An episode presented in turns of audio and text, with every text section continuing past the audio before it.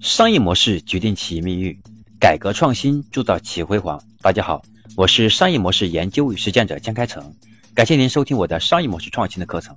今天呢，我将分享的是第三百三十二讲，三类简单实用的读书攻略。市面上的大多数书籍都是按照功能去分类的，比如经管类、心灵类、传记类等等。这三种分类方式其实是站在出版社的角度做的分类，对于我们进行书籍筛选有一定的作用。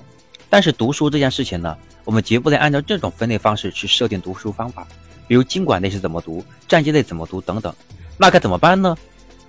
好，我们接下来就回到问题上，回到读书的本质上，我将读书分为三类，叫动手类、动脑类和动心类。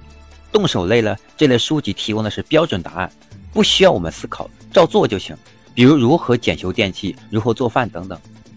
第二个是动脑类，这类书籍提供的是非标准答案，不同的人读后。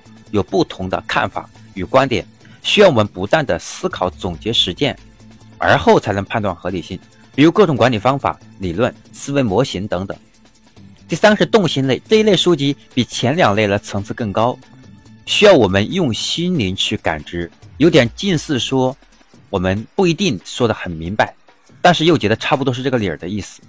比较典型的例子是对亲子，对吧？教育，还有呢亲情、友情。感情以及对生命的理解等等，那么只有我们心里才能感知到，我们心灵深处才能触摸到的这些知识，那么这是叫动心类。